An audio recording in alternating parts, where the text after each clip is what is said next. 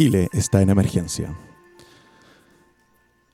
Miércoles 18 de marzo, y en esta mañana, el ministro de Salud, Jaime Mañalich, actualizó la cifra de contagios del coronavirus, que asciende a 238 personas. En menos de 24 horas se sumaron 37 nuevos casos a los informados ayer y se contabilizó hasta las 21 horas de anoche que en el país hay 8 personas hospitalizadas sin riesgo vital y 3 conectadas a respirador. ¿Cómo está esta situación frente al mundo entero? El total de casos confirmados del COVID-19 son de 205.402. Total de casos recuperados, 82.091 personas y fallecidos 8.248. Datos que llaman la atención, datos que han creado un estado de crisis, un estado de miedo, una situación de mucho pánico, en este momento ya mundial, y que te hace reflexionar y que pide un cambio. Tanto autoridades como personas conocidas e influyentes en el mundo entero piden que la gente se ponga la mano en el corazón, como se ha dicho en tantas ocasiones en donde estamos en problemas, y empecemos a actuar con solidaridad, que empecemos a ayudarnos y que tengamos en nuestros pensamientos y en nuestros actos a un tercero, al otro, que tus actos ya no estén solo enfocados en ti, sino que en alguien más también. Esto lo solucionamos todos y ese es el eslogan que muchos medios y muchas autoridades de nuestro país y otros han utilizado para detener el avance del coronavirus. Eso es lo que ocurre hoy en día. Pero esto surgió hace muy poco. Hay otro tipo de enfermedades y hay otro tipo de problemas que vienen hace mucho tiempo y que son interesantes porque son difíciles de, em, de catalogar, son difíciles de identificar y por ende es mucho más difícil solucionarlos.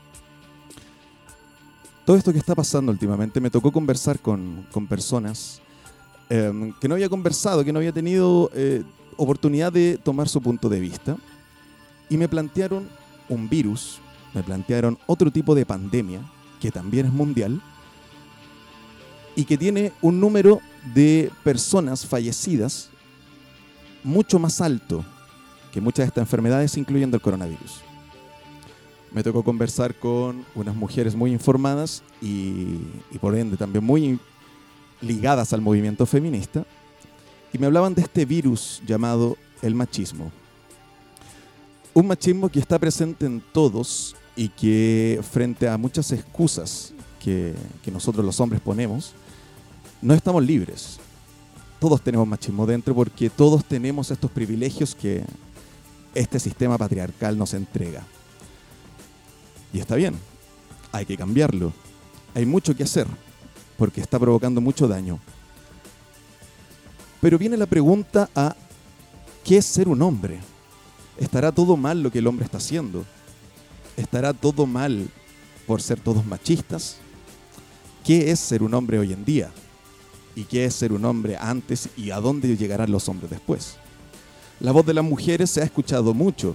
No por eso es suficiente. Tienen que seguir y más pronto que tarde los cambios van a llegar.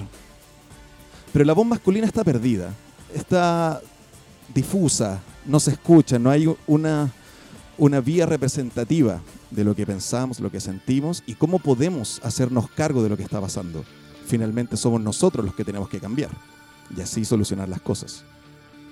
Hoy, en un especial de Latin Lovers, en una situación de regocijo, de reflexión, de cuarentena en donde uno está con sus más cercanos y se pone a reflexionar y tiene un tiempo de pausa para poder analizar lo que está pasando, invitamos a tomar esta, este programa con algo de madurez y quizás gestionar alguna reflexión que puede provocar pronto algún cambio que sea positivo para todos. Hoy miércoles 18 de marzo, sé hombre qué es ser un hombre hoy en día. Y quien les habla, una voz masculina, Ignacio Bustamante, en este caso, sin mi compañera. Y vamos a entrar de lleno al tema que nos convoca hoy.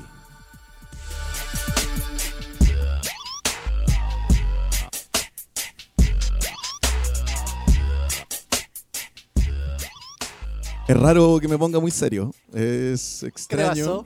Sí, tenía que estar a la altura de la conversación, tenía que estar a la altura del discurso. No, notable. ¿Sí Notable. o no? También Notable. tengo otra faceta. Sí, Se puede. de hecho, se puede. se ganó su aplauso grabado automáticamente, maestro.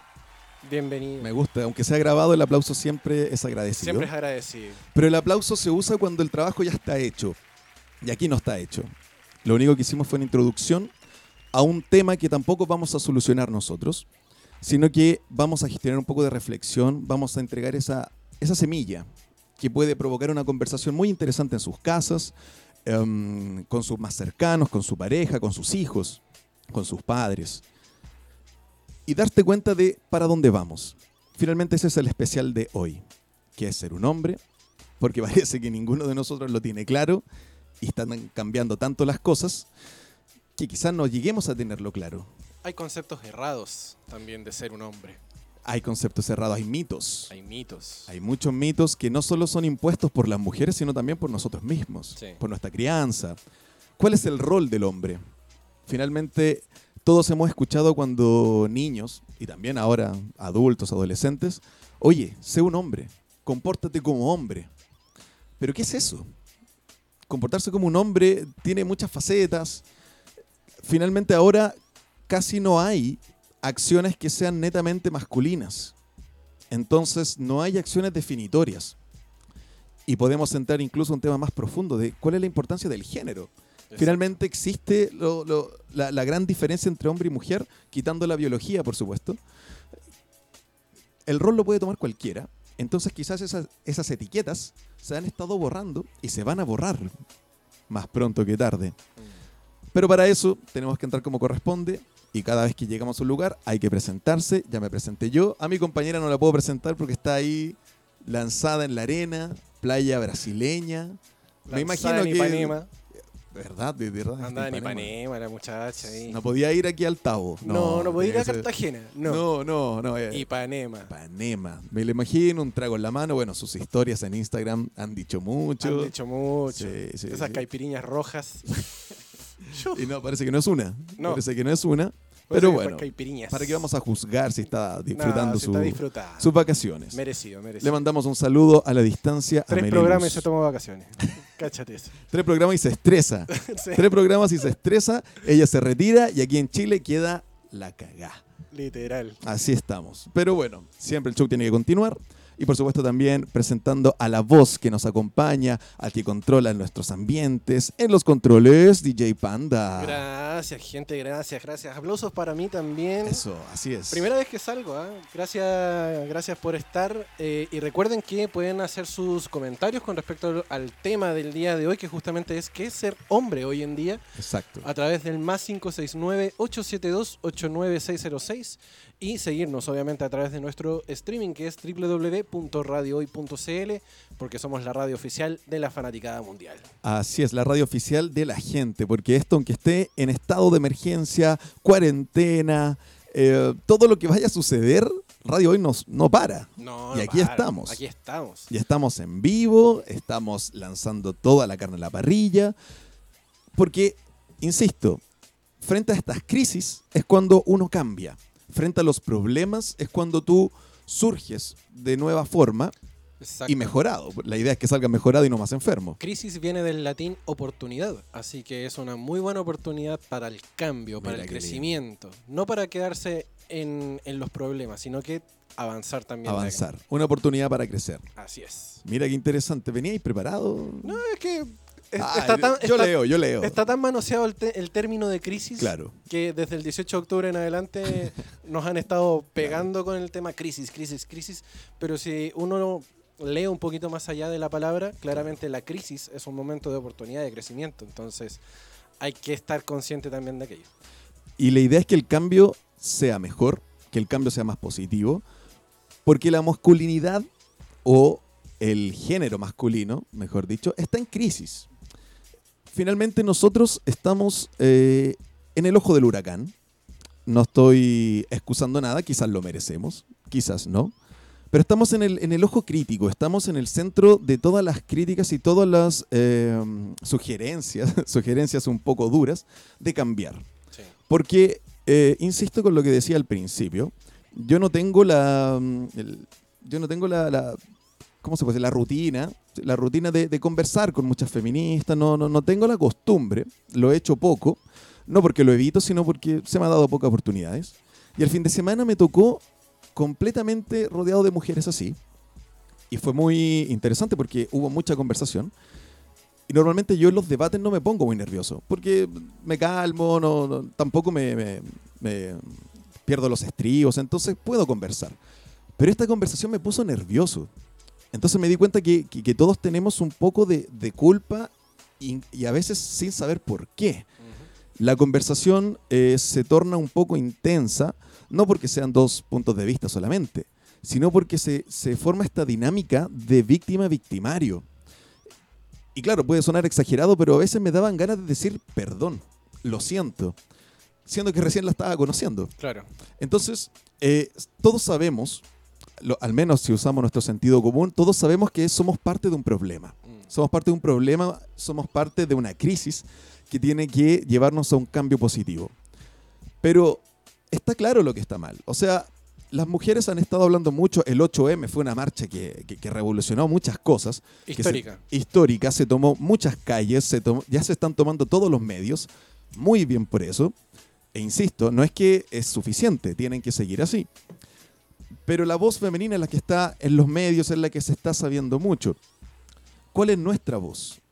O sea, algunas pueden pensar, no, pero es que la voz de ustedes siempre se ha escuchado. Eh, Claro, se, escucha la voz proveniente de un hombre, pero la voz masculina, me refiero representa- representativa, de lo que, con un buen análisis de qué estamos haciendo mal, qué estamos haciendo bien, no está. Entonces, por ende, llego yo hoy día a postularme para presidente. No, tenía que haber una talla de por medio. No, pero no, no vengo como, como, como superhéroe de nadie, ni representar a nadie, pero sí para gestionar un poco esa reflexión. Mm. Porque si sabemos lo que está mal, antes tenemos que también, también saber qué está bien. Y antes de eso tenemos que saber quiénes somos. O sea, es el hombre el que está mal, es el machismo que está, que está mal, pero ¿cuál es cada uno? Tenemos que saber cuál es nuestro rol. Y, e, e investigando en internet, hay muchos mitos, como decías tú.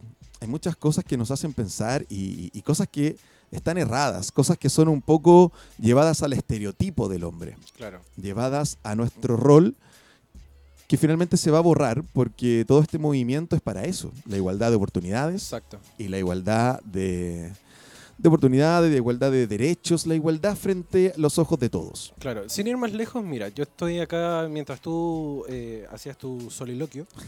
em, No me queda otra, Meli, ¿dónde estás? Estoy revisando justamente la RAE, la Real Academia de la Lengua Española, Perfecto. donde habla acerca del machismo.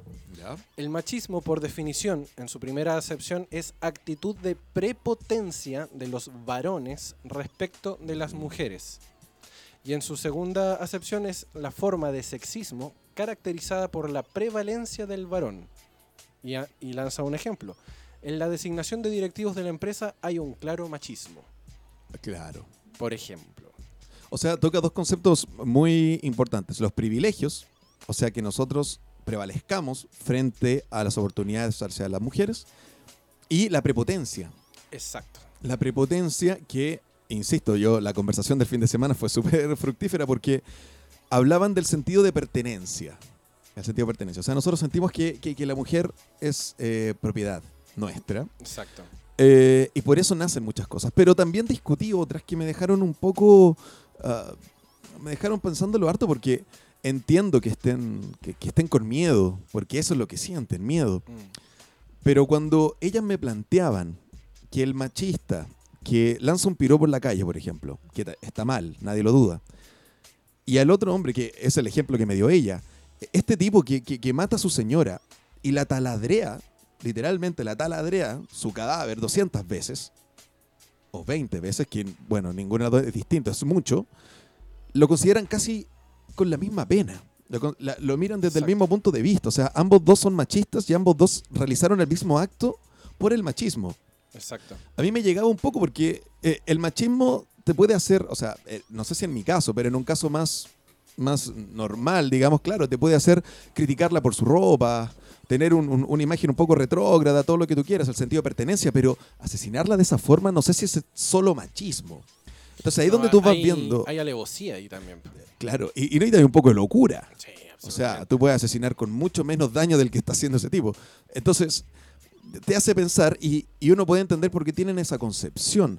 Pero hay diferencia de actos. O sea, por algo la ley también estipula distintas penas al que roba y al que asesina más de una vez. O sea, eh, el acto también define lo que tú eres. Está bien que todos somos machistas, pero, pero esos actos no, no pueden provenir desde la misma semilla. Hay alguna diferencia. Creo yo que hay que etiquetar muy bien las cosas para poder ir borrándolas, porque si todos tenemos ese mismo problema y yo, por ende, por ser machista, puedo llegar a ese extremo, solo por ser machista, me llega a asustar, porque finalmente sería casi un asesino en potencia. Claro, lo que pasa es que penalmente también las leyes son muy machistas. Entonces, Ese es otro tema, ese claro. es otro tema que también eh, el, el- el movimiento feminista también ha tenido que, que- que ver cómo justamente sus compañeras Claro. son asesinadas y que las, las penas son técnicamente las mismas para el, per- para el personaje Justamente. que roba, lo, lo mismo que venías diciendo tú. Entonces, no se ve una, una situación de igualdad ante, ante justamente el hecho de perder la vida ante un acto de machismo. Por ejemplo, lo que tú estabas diciendo, el, el- el robarle a una mujer, pena de cárcel, Claro. X cantidad de, de- de tiempo, pero el matarla a la larga es lo mismo, porque estás cometiendo un crimen de, de- de- de- de más o menos de la misma medida según la ley. claro. De hombre hacia mujer. Exacto. Entonces, no hay, no hay una, no hay una igualdad con el tema de la pena Exacto. que debería ser realmente condenada. Es que eh, pasa mucho con lo que, lo que está sucediendo con carabineros, por- por ejemplo. Mm. Si nosotros los hombres fuéramos una institución, en este caso estaríamos pasando por una situación muy parecida.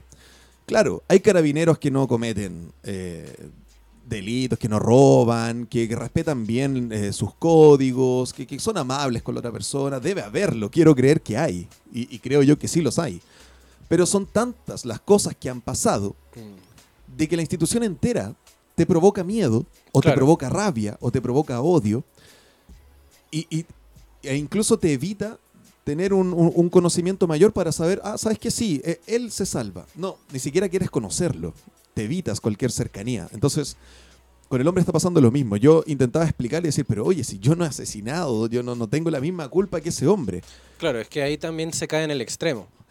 Claro, pero entiendo de que estén asustadas y enrabiadas y todos los sentimientos en contra al hombre en general. Claro. Porque finalmente lo que a mí me quedó muy claro es que el machismo, ningún hombre puede ser feminista. Yo pregunté por qué. Porque claro, ninguno puede, o sea, todos estamos viviendo bajo eh, la tutela o bajo el privilegio del Estado patriarcal. Mm. Ningún hombre se salva de- de ese privilegio. Claro. Solo con ser hombre ya tenemos una facilidad. Entonces tú quitarte esas facilidades y volverte feminista no va a pasar nunca. Ese es el cuento. Eh, entonces por eso hay cosas que nosotros no podemos entender o, o nos cuesta entender. Y yo intentaba hacer una diferencia, quizás con mi pensamiento un poco mirado desde afuera, decía, pero oye, ese tipo cometió un asesinato, yo no, yo entonces no, no podemos cometer el mismo error. Pero estamos todos siendo parte del mismo problema y, s- y- y frente a víctimas que tienen miedo, se entiende un poco que estén todos, que, que la institución esté mal mirada. Mm. Entonces, ¿qué es lo que vine a hacer acá? Vinimos a hacer acá. A pensar, ok, los problemas están claros, hay que seguir hablándolos, pero ¿dónde está el beneficio? No los beneficios, ¿dónde están las cosas buenas? ¿Dónde están los actos positivos? ¿Dónde está lo que el hombre ha hecho bien? Para poder entender eso, para poder saberlo, tenemos que eh, analizarlo para mantenerlo, porque si no nos van a hacer cambiar tantas cosas que podríamos incluso perder una de esas actitudes que son positivas. Eh, no sé, o sea, aquí nadie sabe lo que va a suceder, pero ni- Mm. lo, lo que está claro es que ninguno de nosotros sabe, y no se ha hablado, de qué cosas estamos haciendo bien. ¿Qué camino es el que hay que continuar? Estamos todos deconstruyéndonos, estamos todos volviendo a aprender, ¿cierto? Pero todo está mal, todo hemos hecho mal. No, yo Me creo nace que la duda. por ahí a- alguna auditora que, que- que tenga la... No sé si la, la palabra justa, pero, pero sí yo creo que eh, alguien que haya visto alguna, una- alguna buena actitud de, de algún hombre Claro. Eh, puede salir incluso a, a decir, no, si lo- los hombres no son el problema, es la, la- la conducta que puede llegar a, Claro. a generar, o el patrón repetitivo, qué sé yo, algo que realmente eh, afecte directamente a, lo que es el, a lo que es la mujer. Eh, porque claramente no todos los hombres son iguales, no todas las mujeres son iguales, Claro. pero sí se caen en los mismos patrones tóxicos al, al momento de, de tener alguna mala experiencia a lo mejor y que no se superó, Claro. hay algún trauma psicológico po- entre medio. Entonces claramente hay, hay cosas que vienen mucho más de atrás y que, se- que afectan justamente en el momento, en el día de hoy. Claro, Pero- la experiencia personal. Claro. Y, y también, ba- bajo el mismo punto de vista, está el tema de la crianza. Entonces, si tú fuiste bien, bien educado desde, desde des- de tu cuna y haciendo entender justamente que, que cabe la posibilidad de que no la vas a pasar bien, pero no por eso tú vas a comportarte de cierta forma, eh, se va a evitar justamente el tema del machismo. Viene, viene un tema Sí. desde atrás. Eh, de claro, la, la crianza siempre es importante para generar una- un, un buen ciudadano, una buena persona. Claro. Eh, el tema es que yo también pensaba que la línea estaba en el, en el crimen o en la violencia. O sea, si yo nunca te he golpeado, yo nunca te he tratado mal y ni siquiera eh, he pensado ni siquiera en matarte ni nada, eh, eh, voy por buen camino. Pero me doy cuenta que también quizás tienen la mitad de la pega hecha, pero falta otra mitad muy grande. Yo creía que no. Y claro, hay otros problemas como, como lo planteaban ellas. solo con ser hombre ya estás gozando de los privilegios. Entonces, por ende, ya también estás siendo parte de un problema. Y claro, Claro. uno comete, se- según ellas, uno comete el error de decir, ¿sabes qué? Pero yo no, yo no quiero, o sea, yo no pedí de estos privilegios, o sea, no es culpa mía. Claro, a, a nadie le gusta tener la culpa. Cla- quizás no fue con tu intención, Mm. pero en este caso somos parte del problema igual. Entonces es difícil, o sea, nosotros como hombres, eh, y yo lo admito, por, por mucho que, que- que pueda producir un- una sensación en contra, eh, no me gusta tener la culpa. Yo, yo siento que, que me criaron bien, siento que, que me esfuerzo por mantener el respeto, por estar un poco deconstruido, tanto que se usa ese concepto. Pero aún así hay problemas y, y ya llega el punto en donde decir, oye, ya, pues basta, si ya el problema no soy yo. Claro.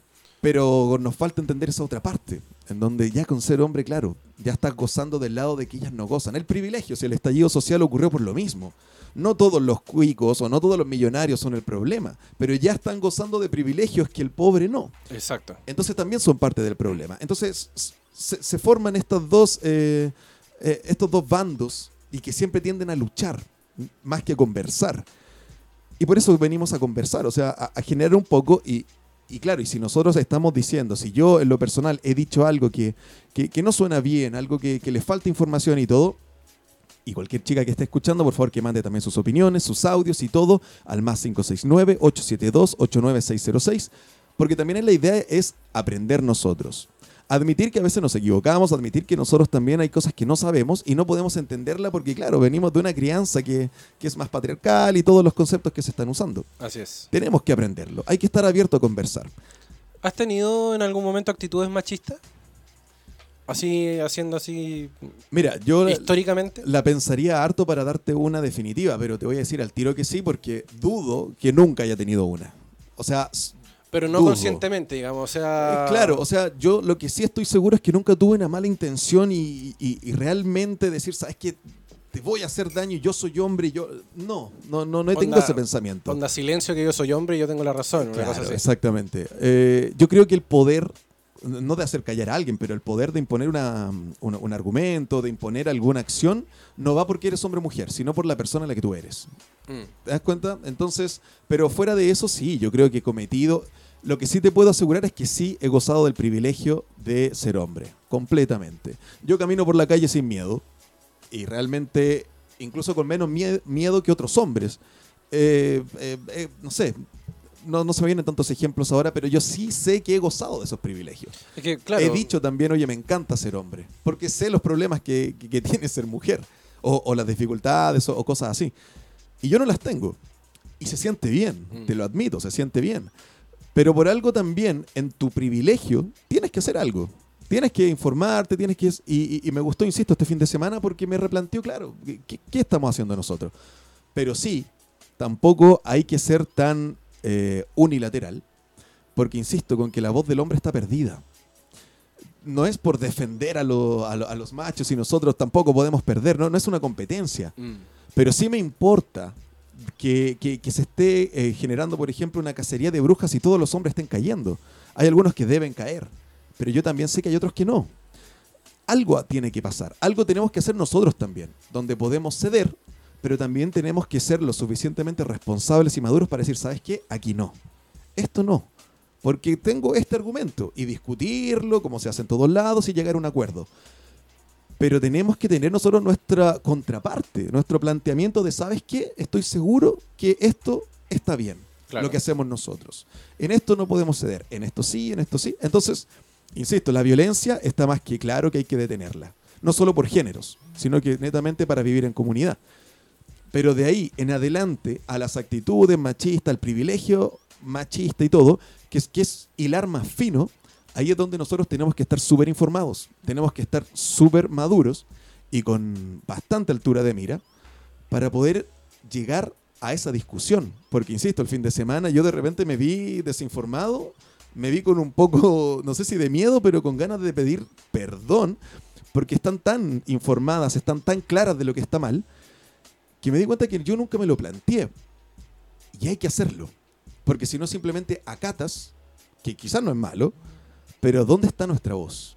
Entonces también a los hombres que manden sus audios y todo, porque la idea es saber qué es ser un hombre, y ojalá un hombre positivo. O sea, si, si vamos a ver qué es un hombre violento y machista, todos tenemos claro quién es. Y lo Pero- funamos en vivo. Eh, pues claro, hacemos la funa aquí mismo. Pero ¿qué es ser un hombre? Un hombre capaz, un hombre que la sociedad acepte y que la sociedad necesite. ¿Cuál es ese hombre? Esa es la pregunta de hoy y tenemos que plantearla a la gente que envíe sus audios, que envíe sus videos, que envíe sus experiencias, sus textos, porque los vamos a estar leyendo, los vamos a estar escuchando y así aprendemos todos y generamos un poquito de cambio. Te repito la pregunta a ti, ya que es para los dos lados. ¿Tú actuaste alguna vez como, como machista, no? De forma consciente, a lo mejor no. Para funarte aquí mismo. No, yo creo que, o sea, como bien dices tú, también he, he gozado los privilegios de ser hombre, Claro. pero de forma consciente jamás he hecho algo o he dicho algo como para ser superior ante una mujer. Ya. Porque muchas veces me ha tocado que las mujeres con las que me he, entre comillas, enfrentado en alguna discusión o alguna cosa, mayormente han tenido la razón. Y he, y he tenido que agachar el moño, he tenido que... Y decir- cuesta, cuesta. Y cuesta. Cuesta mucho. cuesta, porque realmente el tema es que, claro, socialmente uno está acostumbrado Claro. a, a- a que el hombre siempre tiene la razón, el hombre manda, el hombre hace esto, Eh, Claro. y al momento de, de encontrarte con una mujer con argumentos, que son las mejores, em, te das cuenta de que has vivido con mm, gran parte de, mm, de tu vida con un concepto erróneo de ti mismo. Entonces tú has tenido que bajar moños, has tenido que pensarlo dos veces, has tenido que repensar tus argumentos como para ver qué decirle y no caer en, la ridiculez tampoco. ¿Cachai? Entonces muchas veces ha tocado de que eh, en, esta, en estas discusiones de, de género, entre comillas, eh, el hombre ha tenido que salir trasquilado. Y a mí muchas veces me tocó salir trasquilado en discusiones justamente de que, pero ¿por qué si, no sé, yo puedo hacer lo mismo que tú? Claro. A lo, mejor- a lo mejor me va a costar un poco más, pero, no, pero lo voy a hacer igual.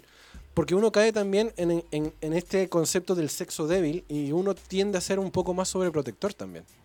Es que, claro, el, el sentido de pertenencia, a mí me llegó mucho ese, ese concepto. O sea, cuando ellas me planteaban de que la violencia que tú generes, sea asesinato, sea un piropo, sea lo que sea, nace desde una misma semilla, que es el sentido de pertenencia, o lo que dices tú del sexo débil. O sea, yo lo voy a hacer porque finalmente yo sé que no me va a pasar nada. Claro, Por- tampoco, tampoco vamos a decir que ya su, súbete los tres sacos de cemento al hombro y, y llévatelos, ¿cachai? Eh, claro, hay, hay- cada, es que la elección tiene que venir por la persona, Claro. no por el género. Entonces, ese es el tema, el sentido de pertenencia. O sea, una mujer, no, no solo por ser mujer no te pertenece, yo creo que es un poco más profundo. Ninguna persona le pertenece a otra. Claro. Y, y cuando tú dejas eso de lado, realmente te vas dando cuenta que no tienes derecho a hacerle al otro nada. Y se da mucho en los pololeos, en, lo- en los matrimonios, de que es mi mujer, mi mujer. El matrimonio es el sentido de pertenencia más grande que hay. Claro, El matrimonio es algo, y lo digo por supuesto desde mi punto de vista, el, el- el matrimonio impone una fuerza de pertenencia súper grande. Claro, para el hombre. Pero la mujer también en algunos casos. No, no lo digo como para defender a nadie, pero sí el matrimonio en sí plantea eso. También Sí. es, una, es un contrato del que yo no estoy muy de acuerdo, pero, pero te provoca eso.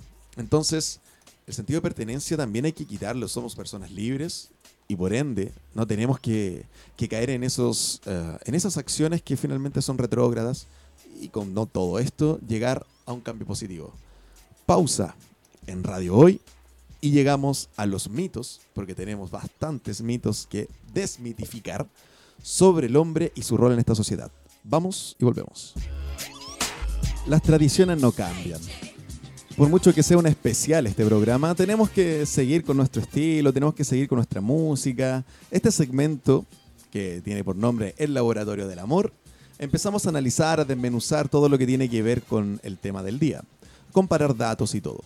Aquí nos ponemos un poquito científicos, un poquito nomás, tampoco somos tan cultos, pero, pero empezamos con los datos. Entonces, eh, para poder entender y acercarnos a una posible identidad masculina, tenemos que partir matando los mitos, eh, viendo qué piensa la gente, qué cree la gente que es y empezar a opinar si es así o no.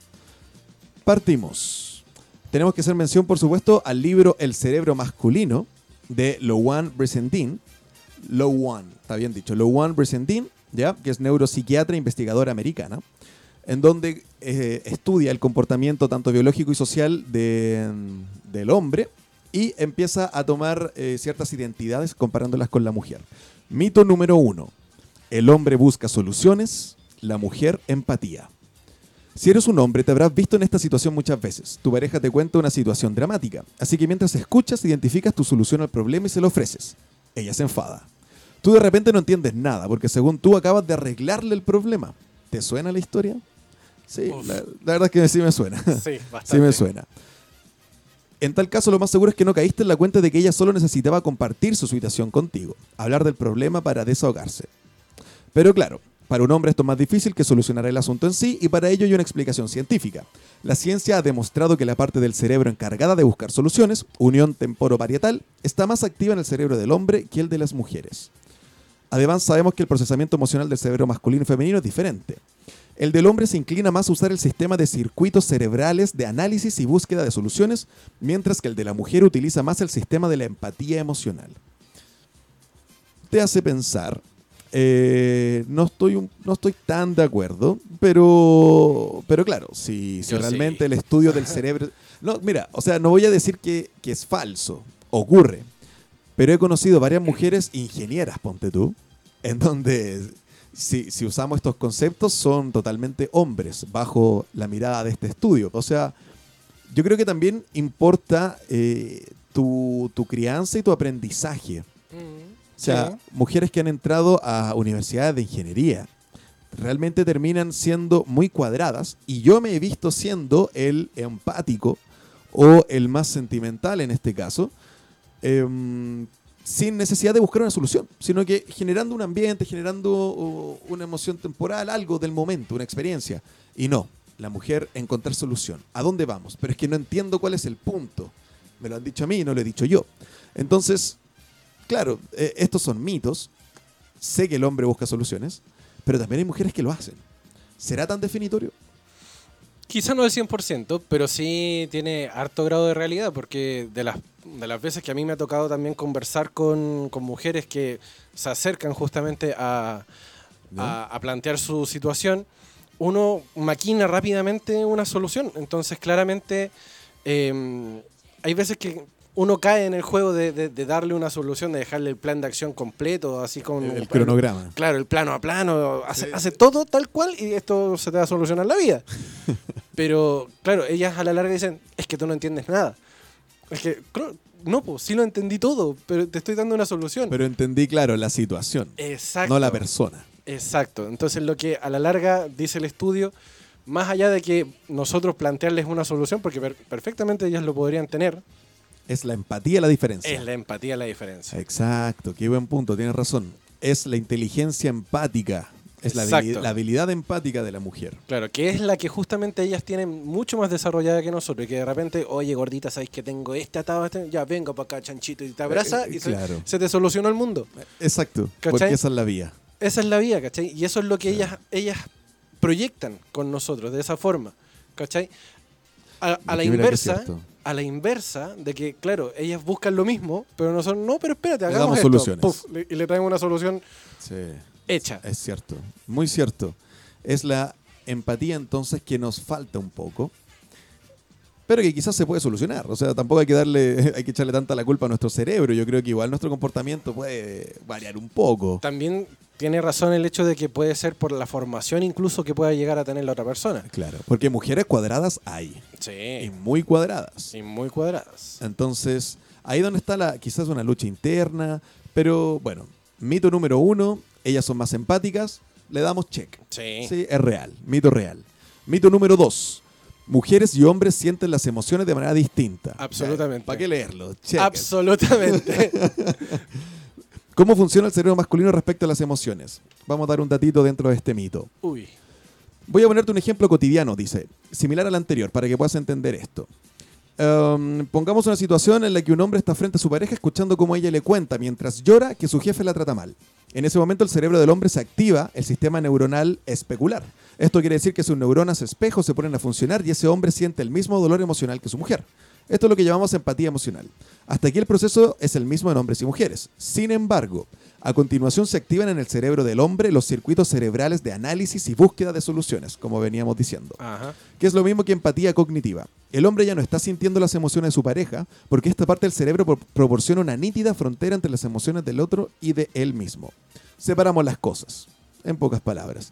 Parece ser que la misión del hombre a lo largo de la evolución ha sido la de buscar soluciones a la adversidad. Y ahí la necesidad de evitar las emociones le nublen el juicio. Nos ponemos fríos. Claro. Hay un ejemplo así súper caricaturesco. Súper caricaturesco, lo dejo súper claro. Se le rompe el taco a la muchacha ¿Ya? y arma el fin del mundo porque se le rompió el taco. El Y- escándalo de la semana. el escándalo de la semana, ese cupé, llegó todo el mundo, se le rompió el taco a Juanita. y uno dice, pero mi amor, cómprate otros. En cambio ella quiere llorar porque se le rompió el taco. Y porque el día se arruinó prácticamente. Y porque el día se arruinó Eh, prácticamente y claro, ahí uno, como dice el estudio, empieza a aplicar el- esta, esta sintonía fina con la solución en vez de decir, venga para acá, yo le compro otro chanchita corazón, una cosa así. Ahora que lo dice, yo igual me acuerdo me- en una relación que tuve, eh, claro, uno intentaba dar soluciones y finalmente es el cariño la solución de muchas cosas, sobre todo en temas de pareja, o sea, en el trabajo no sé si un abrazo soluciona todo, pero en tu relación sí puede cambiar muchas cosas. Porque no es lo pragmático lo que cambia, sino que tienes que cambiar el comportamiento o el sentimiento del otro. Si el otro se siente mal, hazlo sentir bien. Y muchas cosas se pueden solucionar. Me costó años aprenderlo. Y de hecho, aún no sé si lo he aprendido, pero al menos sé que es así. Ya tengo la Sí. mitad de la pega hecha. Oye, Mira qué dice. Dime. Podemos hacer un, un pequeño paréntesis porque como estamos saliendo a través de www.radio.cl, Ya. tenemos mucha gente, mucha, mucha, mucha gente conectada desde España. Desde España. Ajá. Hay mucha sintonía desde España, desde México, Perú, Colombia, Ecuador, bueno. Argentina, Bolivia, El Salvador, Francia, Guatemala, Honduras, Reino Unido y Estados Unidos. Pero sobre todo gente de España. Así que un fuerte abrazo para allá, para toda la, la Armada Española que nos están es. escuchando a través de radio.c. Oye, mucho ánimo porque parece que la cosa ya está complicada. Sí, Así los que, que- estén haciendo cuarentena y estén eh, escuchando el programa, aprovechen y coméntenos Exacto. desde España cómo se vive este, este tema de ser hombre en- actualmente. Claro, que finalmente lo aprendimos de ustedes. Malditos. Ah, sí.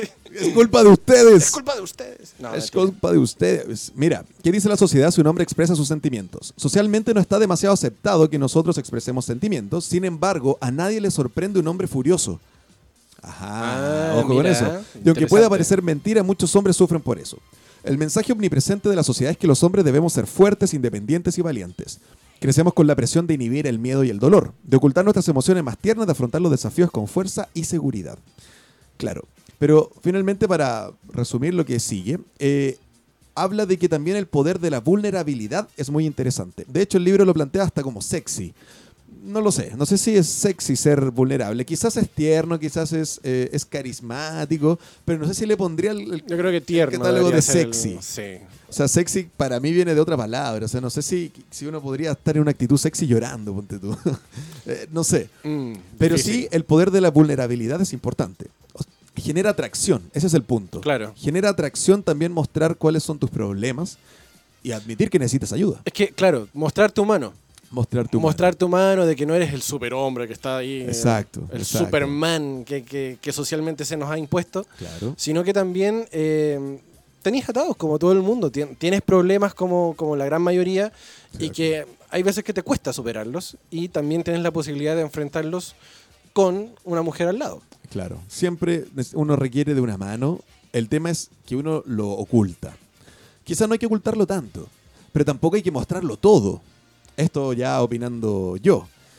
No hay que ser tan vulnerable tampoco. O sea, la vida es un, es un camino de problemas, de adversidades. Depende del grado de confianza. De- depende del grado de confianza y también de cómo tú te, te, te auto te automiras, te autoobservas. O sea, también tienes que tener una imagen sólida para el resto y para ti. Y ahí vas mostrando a quien, claro, o lo merezca o a quien es necesario, le muestras tu vulnerabilidad. Pero yo creo que mostrarse sólido, no completamente, pero sólido también es súper importante. Sí. No solo en los hombres, ojo, pero en la vida entera hay que mostrarse un poco fuerte. Mito número 3. Qué interesante, aquí falta la Meli. El hombre, Meli aparece. ¿dónde está Meli? El hombre tiene más ganas de sexo. Sí. Yo creo que no. Yo, es que, ¿sabéis qué? Yo siempre he escuchado ese, ese dicho popular que dice el, el hombre cuando puede, la mujer cuando quiere. Claro, claro. Entonces, claramente hay, hay una predisposición de la mujer para poder hacerlo a- a- al tiempo que ella lo, lo requiera, pero el hombre sí o sí es un pelito más candente que la mujer. Yo te planteo este otro lado. A A ver. ver, si vamos generando debate. Yo creo que la frecuencia no hace eh, si tienes más ganas de sexo o no. Yo creo que es la intensidad. Es lo profundo, no de sentimientos, sino que lo, qué tan intenso te gusta. El ejemplo.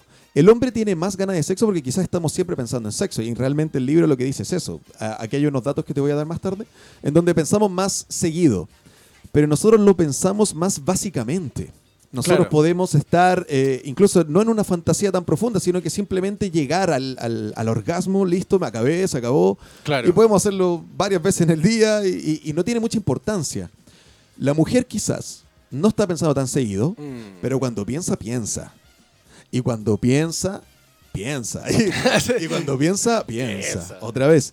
Porque sí, porque también tiene que ver con la intensidad y con el con, con, con todo la, la potencia que tú estás pensando y sobre todo haciendo. Claro. Yo creo que el hombre puede tener sexo poco rato, unos minutos incluso, y puedes quedar hasta satisfecho. La mujer no es así. No, la mujer, la si no es un sexo real, intenso, que, que- que- que esté a la altura de su cuerpo y de sus fantasías y todas las expectativas que son complicadas, si las mujeres quieren harto por algo, es porque también necesitan harto. Siento yo que el hombre no tiene más ganas de sexo. Yo creo que el hombre tiene más frecuentemente ganas, Bueno, pero no es una gana más fuerte, más Sí. intensa. Por la lo mujer mismo, es más caliente. Por lo mismo, el, el- el orgasmo femenino es, es a, a nivel corporal. En cambio, al, al orgasmo masculino es de la zona es solamente. local. Es local. Es local. Entonces, claramente ella necesita suplir justamente o, o llegar a ese Exacto. punto, eh, quizá de forma más completa que el hombre. Claro, porque el hombre es como, ¡pum!, fue, y listo. Y de Listo. repente tú te puedes durar unos segundos. La mujer puede quedar horas mareada. Sí, po. Entonces, eh, no voy a decir por qué es eso. El tema es que eh, quedan así. Dato y- innecesario. y- Claro, lo leí, lo leí. El tema es que eh, es eso. Yo creo que las ganas se definen por la intensidad y no por la frecuencia. Así que déjame tomar la atribución completa en este mito. Voy a decir que no. Lo voy a rechazar. Está voy a ponerle una X a este gran estudio, que al parecer no es, no es tan grande. Mito número 4. Los hombres son más superficiales. Según los indicios científicos, los hombres actuales hemos sido seleccionados biológicamente a lo largo de millones de años para sentirnos atraídos por las mujeres más fértiles. ¿Y cómo se identifica de primeras una mujer fértil? Hay ciertos rasgos físicos que se asocian a la salud reproductiva y los hombres captamos de manera inconsciente. Los investigadores han observado que la atracción hacia la figura del reloj de arena, pechos grandes, cintura pequeña, vientre plano y caderas anchas está arraigada en los hombres de todas las culturas. Esto parece indicar al cerebro del hombre que la mujer es joven, sana y que probablemente no está embarazada de otro hombre, con lo que podría ser una magnífica compañera para procrear y extender la especie. Otro dato interesante. Los investigadores de la Universidad de California descubrieron que el cerebro masculino solo necesita dos centésimas de segundo para clasificar a una mujer como sexualmente interesante o no. Wow. Dos centésimas. Me sirve tan solo dos centésimas y quiero.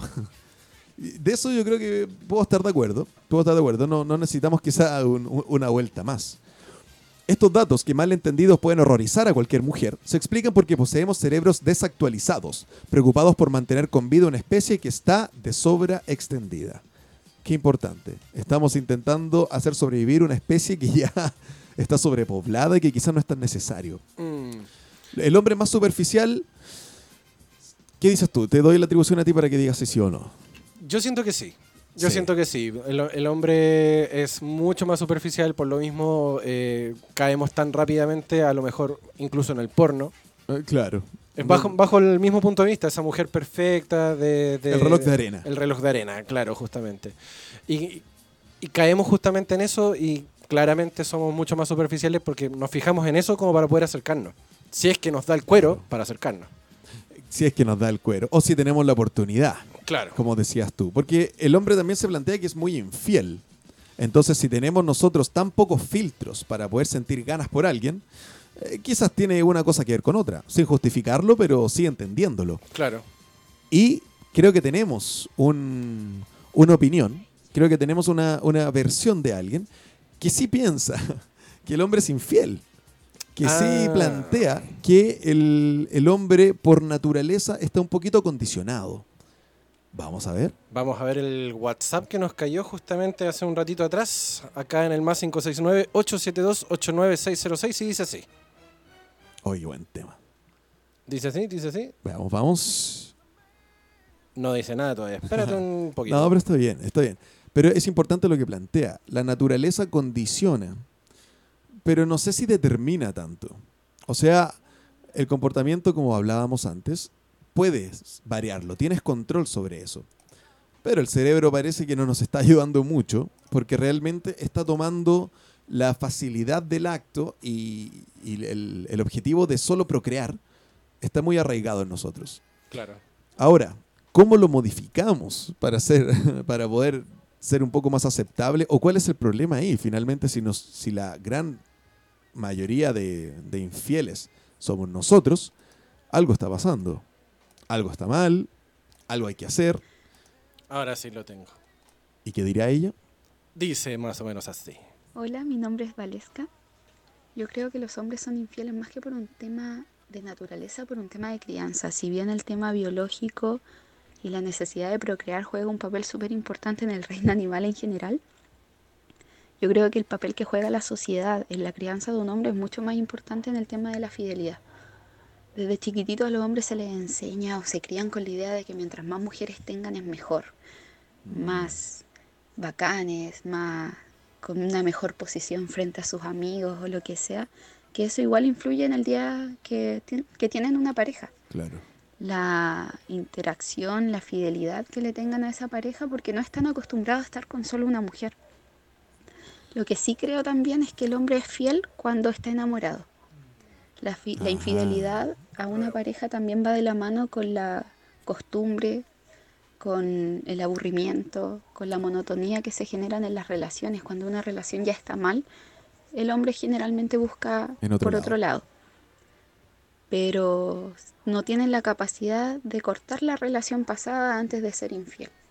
En palabras simples, Sin no quieren perder ni pan ni pedazo Ah, como estoy adelantado. no saben cortar los lazos o los vínculos que tienen con su pareja, a lo mejor pensando que es una mujer buena, que es una mujer apta para tener hijos o no sé qué pasará por su mente, Mm. pero eh, buscan satisfacer sus necesidades por otra parte, Y que ya no las están encontrando en, en la relación. claro. Creo que también va de la mano mucho la infidelidad el cómo se lleva la relación de pareja. Pero de por sí al hombre le cuesta comprometerse, le cuesta ver a una mujer como algo serio mientras tenga un abanico de mujeres que, le- que puedan estar ahí para él. Sí, que es cierto. Que es cierto. Siempre hay, hay ganas de algo más. Hay una mm, disconformidad. Hay un sentido de estar siempre buscando, o, o más que buscando, eh, siempre abierto a cosas nuevas. Lo que sí planteaba que era interesante era que el amor lucha contra eso. Y es súper interesante y, y también estoy de acuerdo. Cuando uno se enamora, claro, es que cuando uno se enamora uno cambia todo. Sí. Uno cambia todo, uno cambia sus actitudes, uno cambia hasta su aprendizaje. Eh, es una sensación tan fuerte que realmente te hace esforzarte para, para cambiar muchas cosas. Sí. Pero, no sé, ¿qué, qué, qué- qué se te viene a la mente con el audio de nuestra... En verdad yo siento, y me ha pasado, que uno enamorado deja muchas cosas de, de lado. Obviamente el, el ganado, como se le, se le suele decir. Eh, ¿Quién le puso ese nombre? No sé, el pero- ganado. Pero, pero, lo refleja bastante bien porque... Sí, es que tú- eso es. Claro, tú al, al final haces la elección y, y te olvidas del resto. Claro. y te olvidas del resto. Eh, no digamos qué bruto, que digamos qué, gran ganado uno puede llegar a tener, pero, pero claramente al, al estar enamorado uno opta, hace la elección y Exacto. olvida el resto y, y hace una transformación en uno también. El hecho de, de decir, eh, bajar un, un par de cambios, no andar con la hormona tan acelerada, eh, sino que también enfocarse en esa persona que realmente uno está. Claro. Bueno, es, es mi caso personal también. ¿eh? Yo enamorado ah, soy ¿sí? Sí, completamente fiel. De hecho, de las Ah. parejas que, que he tenido, a ninguna, Nacho, a ninguna me la he cagado. Y te lo, te lo doy cruz para el cielo por mis viejos. Que te dé coronavirus. Que me dé coronavirus ahora que te dé mismo. coronavirus y- si fuiste que- alguna vez infiel. Exacto. Uy, gran apuesta. Gran apuesta. Y si te da por sin querer, no te voy a creer nunca más, entonces. no te voy a creer. No, de verdad. Jamás, jamás de las parejas que he tenido, jamás les he sido infiel. Y ni siquiera así como en, en, en vista, así como, oye, ya, pues y podríamos salir una chilita. No, nada. Absolutamente nada. Mira, Cortando toda puerta. Cor- cortando toda puerta porque eh, por lo mismo, porque uno pensando en esta, en esta sociedad tan extraña, Claro. eh, a uno tampoco le gustaría que le hicieran lo mismo. Sí, realmente uno ¿Cachai? es mucho más fácil pensarlo. En, en ese, en ese sentido yo me juego la carta y digo, si yo no quiero que me lo hagan, ¿Para qué yo lo obviamente lo voy a hacer yo. Claro. Entonces, obviamente todos los lazos, todas las, las conexiones y todas las posibilidades se limitan. Mira qué interesante. Eh, súbele un poquito el tema. Es que el tema también lo elegimos por algo. Eh, es un tema antiguo, así que se entiende también la letra. Pero habla de que este es un mundo de hombres. Pero un mundo de hombres que no tiene ninguna importancia si no estuviesen las mujeres. Exacto. Es un tema que alguno dice, ah, medio amarillo. Yo creo que no es amarillo. Yo creo que realmente ahora estamos gozando del privilegio de ser hombre, o sea, del sistema patriarcal, nosotros hombres, pero van a estar cambiando las cosas. Y algunas feministas quizás, o las mujeres en sí, pueden estar pesimistas. No lo estén. Quizás los cambios no los vamos a poder vivir nosotros, al igual que el estallido social. Eh, quizás estos cambios no son para nosotros, pero sí son para lo que sigue en la humanidad. Claro. Y lo que se está haciendo ahora, todo lo que las mujeres han logrado, va a llegar a puerto. O sea, no va a ser por nada. El tema es que hay que mantenerse firme, hay que mantenerse luchando. Y, repetí, y repito lo que decíamos al principio. Tenemos que tener claro lo que sí está bien. Lo que sí está bien, lo que sí se está haciendo correctamente. El hombre tiene cosas que en este caso eh, son malas, son muchas. Es infiel, es violento, eh, ¿Cómo se habla? Mira, aquí, mito número 6, los hombres tienen peor memoria. Mito Sí. número 5, bueno, son más agresivos, te repito, somos superficiales, eh, tenemos, somos más calientes. Eh, hay tantas cosas que, el, hombre tiene que cambiar, pero tenemos que tener claro qué es lo que está bien. El hombre sí tiene una fuerza que no que la mujer no tenga, pero sí tiene una fuerza que, ha movido eh, ha movido, que ha roto barreras, barreras enormes. El hombre ha descubierto cosas que nadie pensó. El hombre ha investigado, ha descubierto, ha conquistado, ha hecho muchas cosas. Eh, el rol ahora la mujer también lo puede realizar. No estoy planteando puntos distintos. Pero sí el hombre ha hecho cosas y el hombre sigue haciendo cosas. El tema es que si las mujeres quieren cambiar todo esto, y nosotros también tenemos que cambiarlo, ambas partes tienen que ser maduras y ambas partes tienen que tener la, la, empatía para poder conversar. Lo que hablábamos en comerciales, no caer en la violencia, no caer en, en lo despectivo, en simplemente eh, entendí mal tu argumento, así que te ataco de inmediato. entendemos que la mujer está en un, en, un, en un, estado de víctima ahora, porque lo es, no, no, no mal víctima, sino que realmente está eh, con, con, mucha violencia en su alrededor. Pero aún así, ustedes son los responsables de cambiar las cosas. Nosotros tenemos que empezar a aprender porque hay muchas cosas que ni siquiera nos damos cuenta. Somos torpes y, y, y aunque no seamos torpes, ven, venimos de una sociedad que muchos años nos viene enseñando algo. Exacto. Es difícil darnos cuenta. Entonces, la responsabilidad también es de ustedes, mujeres, que cuando se abran estas conversaciones, cuando se gestionen estas conversaciones con hombres que ustedes se den cuenta que son claramente machistas, intenten dejar de lado un poco el, la rabia, el odio, e intenten ser la mejor persona, intenten tener esa altura de mira en donde ustedes enseñen, en donde ustedes puedan plantear las cosas que no nos damos cuenta, así como pasó conmigo, y darte cuenta de, claro, no me lo había planteado, sabes que sí, tengo que cambiar estas cosas, tengo que cambiar estas otras. Entonces, el movimiento no solo es en las calles, el movimiento no es solo en los medios, sino que es en el uno a uno, es en las parejas, es en las casas, es conversar. Esto es uno tras uno tras uno y vamos convenciéndolos a todos a que se sumen al movimiento. Ya me quedó claro a mí, por la discusión que tuve, que el hombre no va a poder ser feminista, lo entiendo pero sí podemos ser gestores activos de este cambio, gestores positivos. Y para eso necesitamos su madurez, necesitamos toda su altura de mira para que nos enseñen y nos puedan direccionar a dónde es. Nosotros no podemos aprenderlo solo, porque viene de muchos años este sistema. Quieren cambiar el sistema, se conversa, se aprende. Muchos de nosotros estamos abiertos a aprender, muchos de nosotros estamos abiertos a cambiar y a ver qué está mal pero también hay que condicionar positivamente. Cuando tú al humano lo condicionas solo negativamente, tú eres la culpa, tú tienes la culpa, tú tienes la culpa, finalmente rechazamos, simplemente rechazamos. También tiene que haber un poco de condicionamiento positivo. También tiene que haber como un perrito, como un premio. Finalmente, como, ¿sabes qué? Eso está bien. ¿Sabes qué? Qué bueno, es positivo. El humano funciona así, hombres y mujeres. El hombre tiene que tener en claro que está haciendo bien. Entonces ustedes en sus casas, con los hombres y las mujeres que estén a su alrededor, cuando vean que están cayendo en un error, enséñele. Cuando usted ve que está cayendo en algo positivo, felicítelo. Tanto hombres como mujeres. Esto se arregla en comunidad. Esto se arregla conversando. Esto se arregla apoyando, no peleando. Y así podríamos llegar a ese mundo que ahora llamamos utópico, pero que luego puede llegar a ser la realidad en la que todos nosotros podamos vivir. Este fue el especial de Latin Lovers. Dejamos mis votaciones ahí, vote A59. eh, este fue un especial de reflexión, un especial de análisis, porque también queremos ver cambios. No solo queremos entretener, no solo queremos verlos reír, sino que también queremos hacerlos pensar. Esta fue nuestra tarea y esperamos que haya servido de algo. DJ Panda, un abrazo enorme. Gracias por estar aquí con nosotros. Gracias a todos. Entregando la vida por estar acá. Está complicado. Nosotros también. El show no debe, no debe parar.